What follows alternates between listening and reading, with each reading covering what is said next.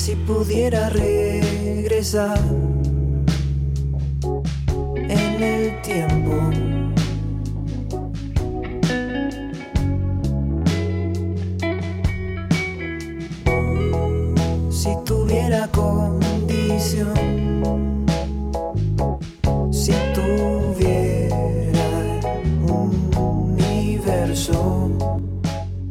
Bienvenidos a Que los dioses hicieron que, este podcast de mitología griega, nórdica, japonesa, etcétera, etcétera, etcétera. Mi nombre es Melissa y al día de hoy vamos a ver lo que es la segunda parte de la trilogía de Esquilo sobre la Orestiada.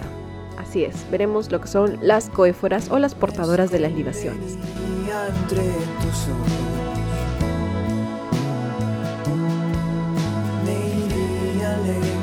Para. Antes de eso, quiero hacer dos pequeños anuncios. Por favor, escuchen, no adelanten. Yo sé que adelantan, por favor, no adelanten. Primero, la canción que escucharon al inicio es Universo de Santa García y es el primer single de su nuevo álbum El Mundo es Fabuloso, que todavía no sale. Es la primera canción que están sacando.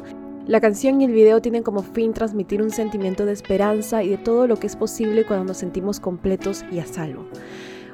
Personalmente yo conozco este equipo y yo sé que tienen un montón de amor y sinceridad en todo lo, en lo que trabajan.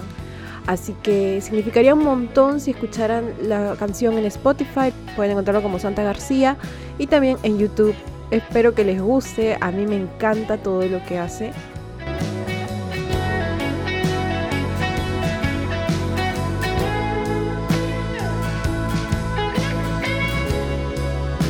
El segundo anuncio es, no es tanto como un anuncio, sino como un reconocimiento.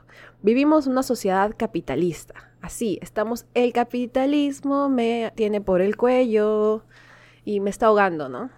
Ustedes saben. Así que actualicé mi página de em, el link en la descripción de mi Instagram con todos los links en donde pueden acceder, no solamente para encontrarme, me pueden encontrar en Twitter, Instagram, sino también para hacer donaciones. Y si está en sus posibilidades, les agradecería un montón cualquier tipo de donación que puedan hacer, porque ya saben, uno tiene que comer, ¿no? Así que les agradecería con todo el corazón. Y empecemos con el pobre Agamenón. Se va 10 años a la guerra y cuando regresa su esposa lo mata. Nunca nadie tan salado como él, ¿ah?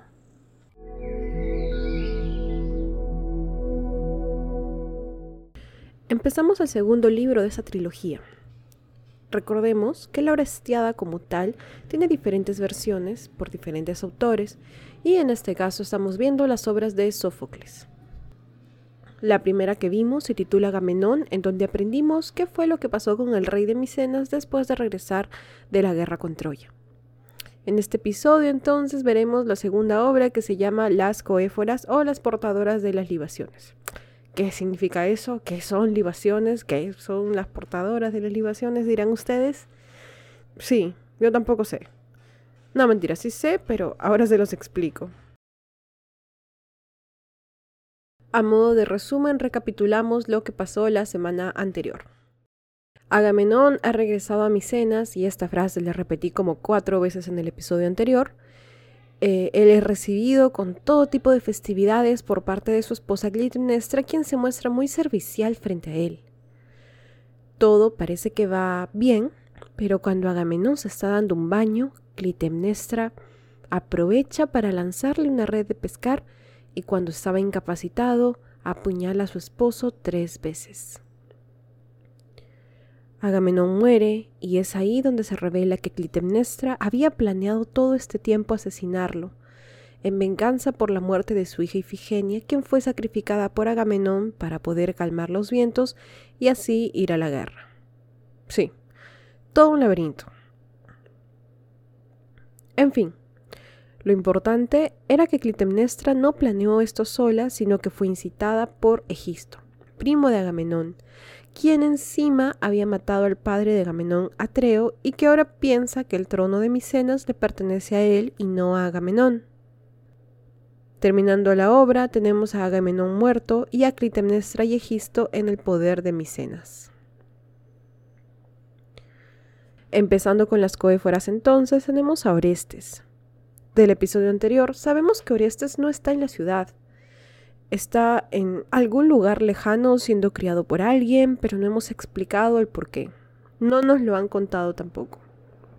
De acuerdo con Píndaro, él explica que después del asesinato de Agamenón, Orestes fue llevado con Estrofio para ser criado. Aquí, igual que siempre, hay versiones. Las versiones de Sófocles y Eurípides dicen que Orestes es entregado a esta persona por un tercero, quien salva a Orestes de ser asesinado. Algunos dicen que por Clitemnestra, lo cual tendría sentido, pues Orestes era de heredar todo.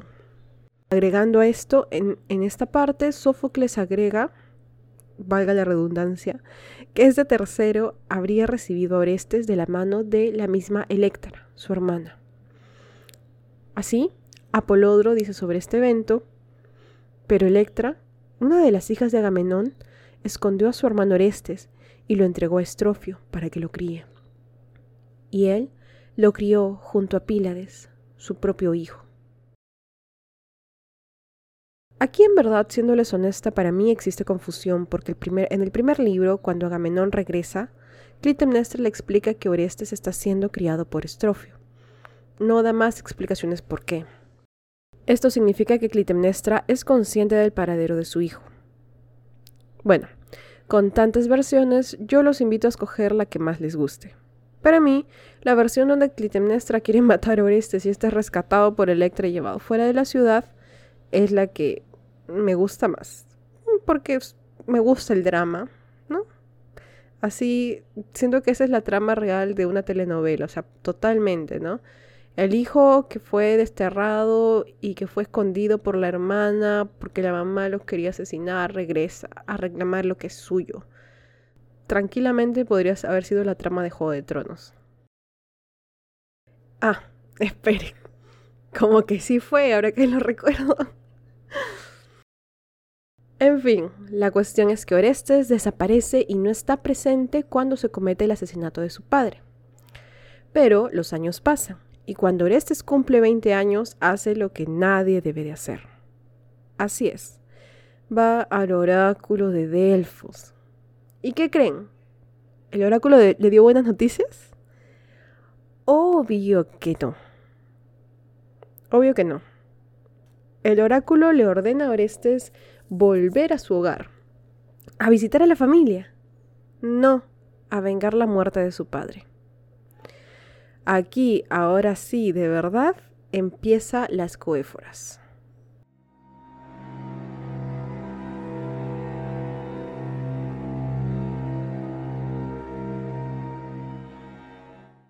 Nos encontramos con un Orestes adulto quien está yendo a la tumba de su padre.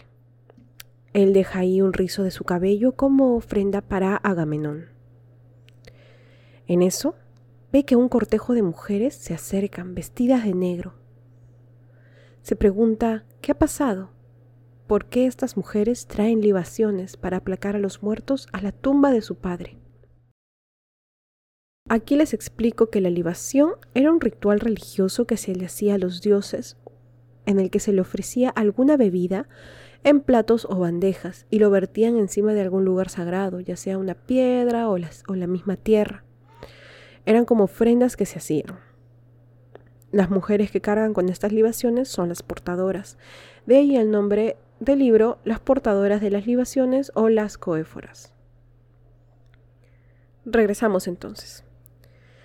Orestes está ahí y le parece vislumbrar a su hermana, Electra, en esa procesión, y en ella poder vengar la muerte de su padre. La ve tan demacrada, la ve sollozando. Orestes conocía la razón por la que su padre fue asesinado ya tenía este rencor, ¿no? Pero cuando ve a Electra, ese rencor se enciende. Él, junto a su acompañante Pílades, el hijo de esta persona que lo crió, se ponen de lado para poder enterarse de por qué estas libaciones. ¿Qué cosa pretenden con estas ofrendas en la tumba de su padre? Orestes cree que él ya está muerto ¿Qué tipo de ofrendas le pueden hacer que le vayan a servir a su padre ahora? Ellas cuentan cómo estas libaciones son enviadas nada más ni nada menos que por el palacio, aquel donde, en donde está Clitemnestra y Egisto. Al parecer, Clitemnestra ha tenido un sueño. En este momento no se habla sobre qué fue el sueño, solo del terror que este sueño ha ocasionado. Ha sido tanto así que los gritos abundaron en la noche, dicen ellas. Han traído intérpretes de sueños para entender cuál es su significado, y ellos han concluido que alguien del inframundo está indignado y encendidos en furor contra los asesinos de Agamenón. Según estos intérpretes, este sueño ha sido tomado como una amenaza de los dioses por los crímenes que han cometido este par. El coro se cuestiona el valor de estas ofrendas. Citando, dicen, aquella mujer impía me ha enviado para desviar con una expiación vana la desdicha. ¿Acaso puede rescatarse la sangre vertida?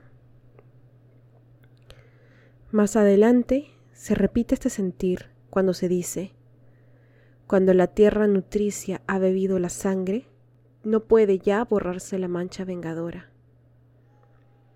Cuando ya se cometió el crimen, la vida fue arrebatada y la sangre desperdiciada, no hay nada que hacer, no hay nada que se pueda hacer para revertirlo es el sentimiento que expresan todas estas personas. Aquí también nos encontramos con Electra. Electra está confundida. ¿Qué cosa le puede decir a mi padre? dice, está frente a su tumba.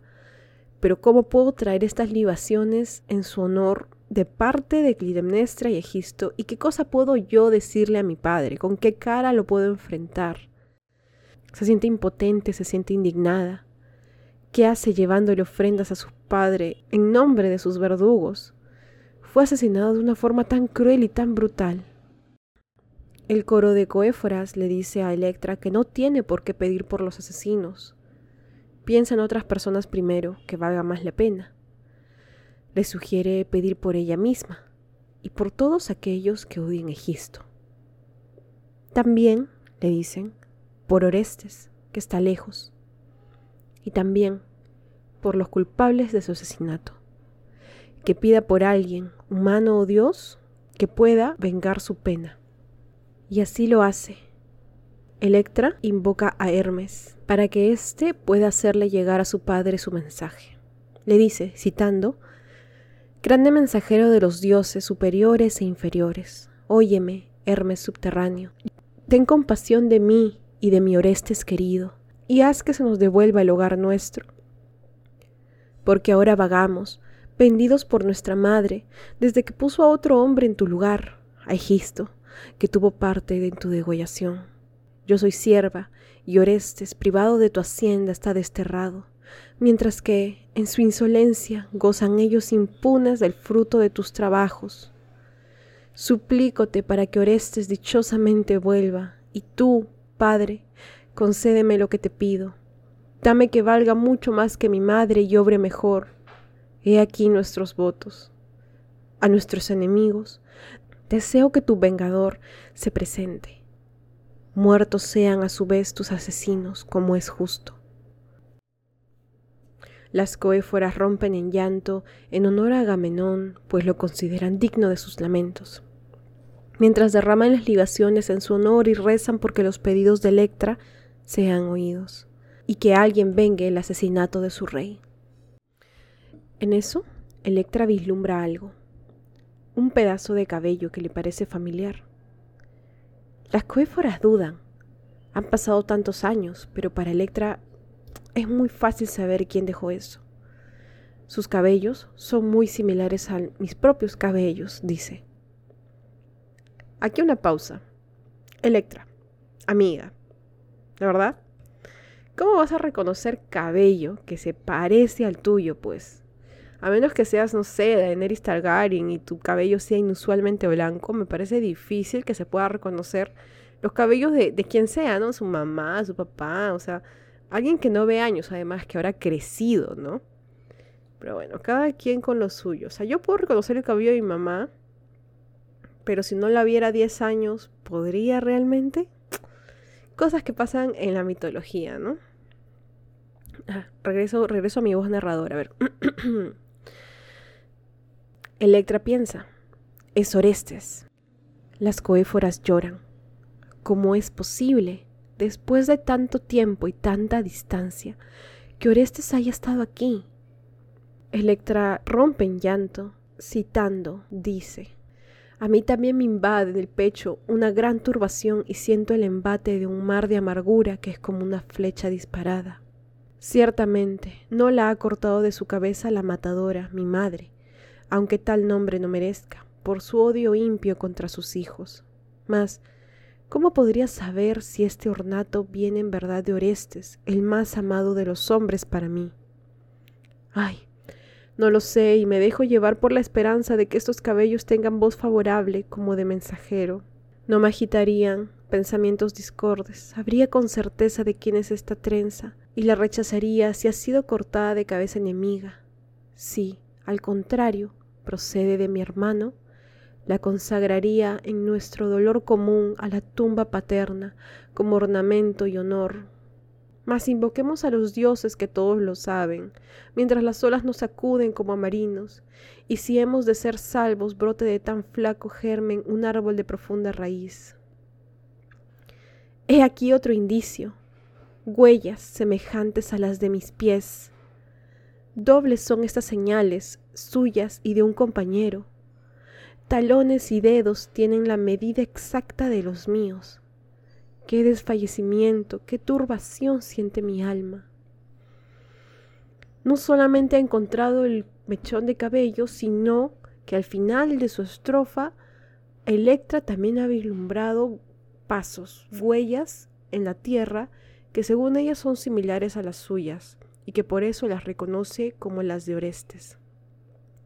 En ese momento, una voz emerge del fondo de la turba. Viendo estás a lo que tanto tiempo ansiaste, le dice a Electra. Electra mira al extranjero y le dice, ¿tú qué sabes? No te metas, por favor. Así atrevida le dice, oye, ¿tú qué sabes? Sal de acá, payaso, ¿no? Orestes le responde, sé que esperas a Orestes con ardor. Y Electra igual malcriada. ¿Y cómo es que mis deseos se han cumplido? le dicen. Extraño, tú extraño que me has hablado de la nada. ¿Qué, qué, sabes tú de lo que estás diciendo, no? Él le responde, yo soy Orestes, pues mamacita linda, no busques a nadie más. Pero Electra aún no está segura. ¿Me quieres tender una trampa? Si así fuera, contra mí mismo la tendería, le responde. Te quieres burlar de mis penas. Si así fuera, de las mías mismas me estaría burlando. Es Orestes, por fin reconoce Electra. Aquí, Orestes Cagón le dice, te cuesta reconocerme ahora, sin embargo, cuando viste ese mechón de cabello, pudiste reconocerlo en un segundo. O sea, le dice, mira mamacita, me reconoces el pelo, pero cuando me tienes frente a frente, cara a tu cara, face to face, te pones faltosa y ni cuenta te das de quién soy. No, pues estamos mal, ¿sí o no? Unos lentecitos para Electra de repente. Pero Electra nada de eso le importa ya. Ella adora a su hermano Orestes. Lo ama. Se refiere a él como aquel que tiene cuatro partes de su corazón. Electra habla de cómo no tiene más familia que él hoy. Su hermana fue cruelmente sacrificada, su padre asesinado y su madre, a quien no puede mirar más.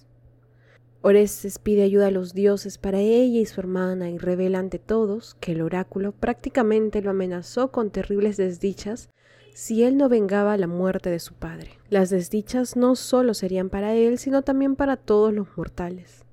Así que Orestes tiene muchas razones para cumplir este oráculo. No solo tiene la pena que le consume el corazón por la pérdida de su padre, sino también el mandato de un dios, el cual debe de ser cumplido a como dé lugar. Es ley que la sangre vertida en asesinato clame por otra sangre. Da muerte al que ha dado muerte, grita el coro de las coéforas.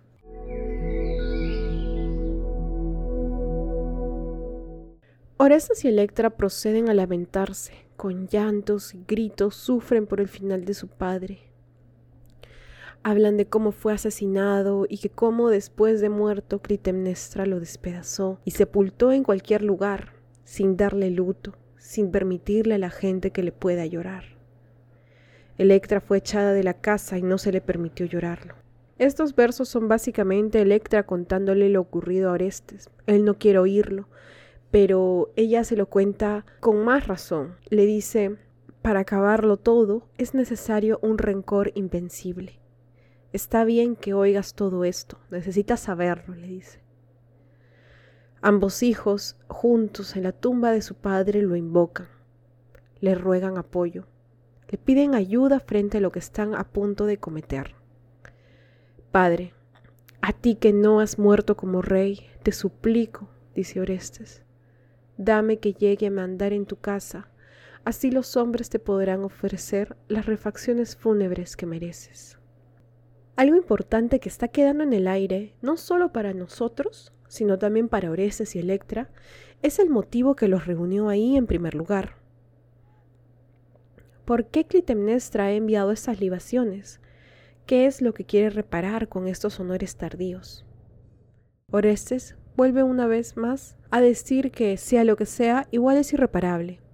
Este tipo de honores no le sirven ya a los muertos menos de quien ha ocasionado esta muerte.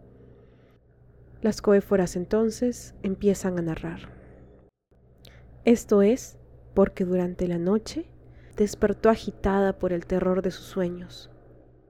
En aquel sueño daba luz a una serpiente. Esa serpiente era cargada como si de un niño se tratara.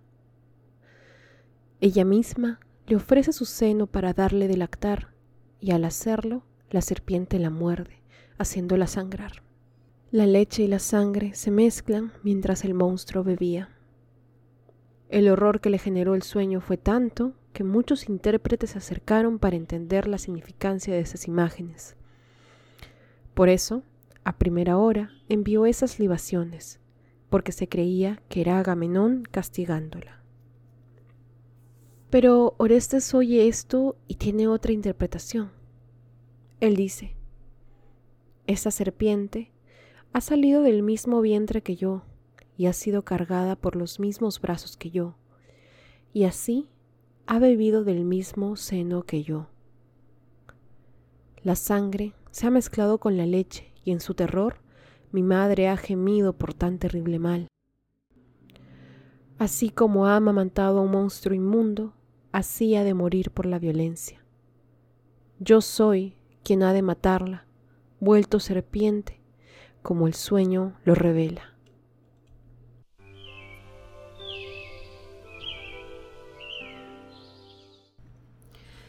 Y eso será todo por hoy. Nos vemos la próxima semana donde vamos a ver qué le pasa a Clitemnestra. Mm, no se me ocurre qué le pueda pasar. Pero vamos a ver también las consecuencias de lo que va a ocurrirle a Clitemnestra. Es decir, em, toda esta, toda esta, están martillando. Toda esta novela habla de la justicia y del orden, ¿no? El orden con el terror. Se necesita terror para poder tener orden. ¿Y quiénes son las figuras que representan esto en la mitología griega? no sé, algo, una figura un poco enojada, como medio furiosa.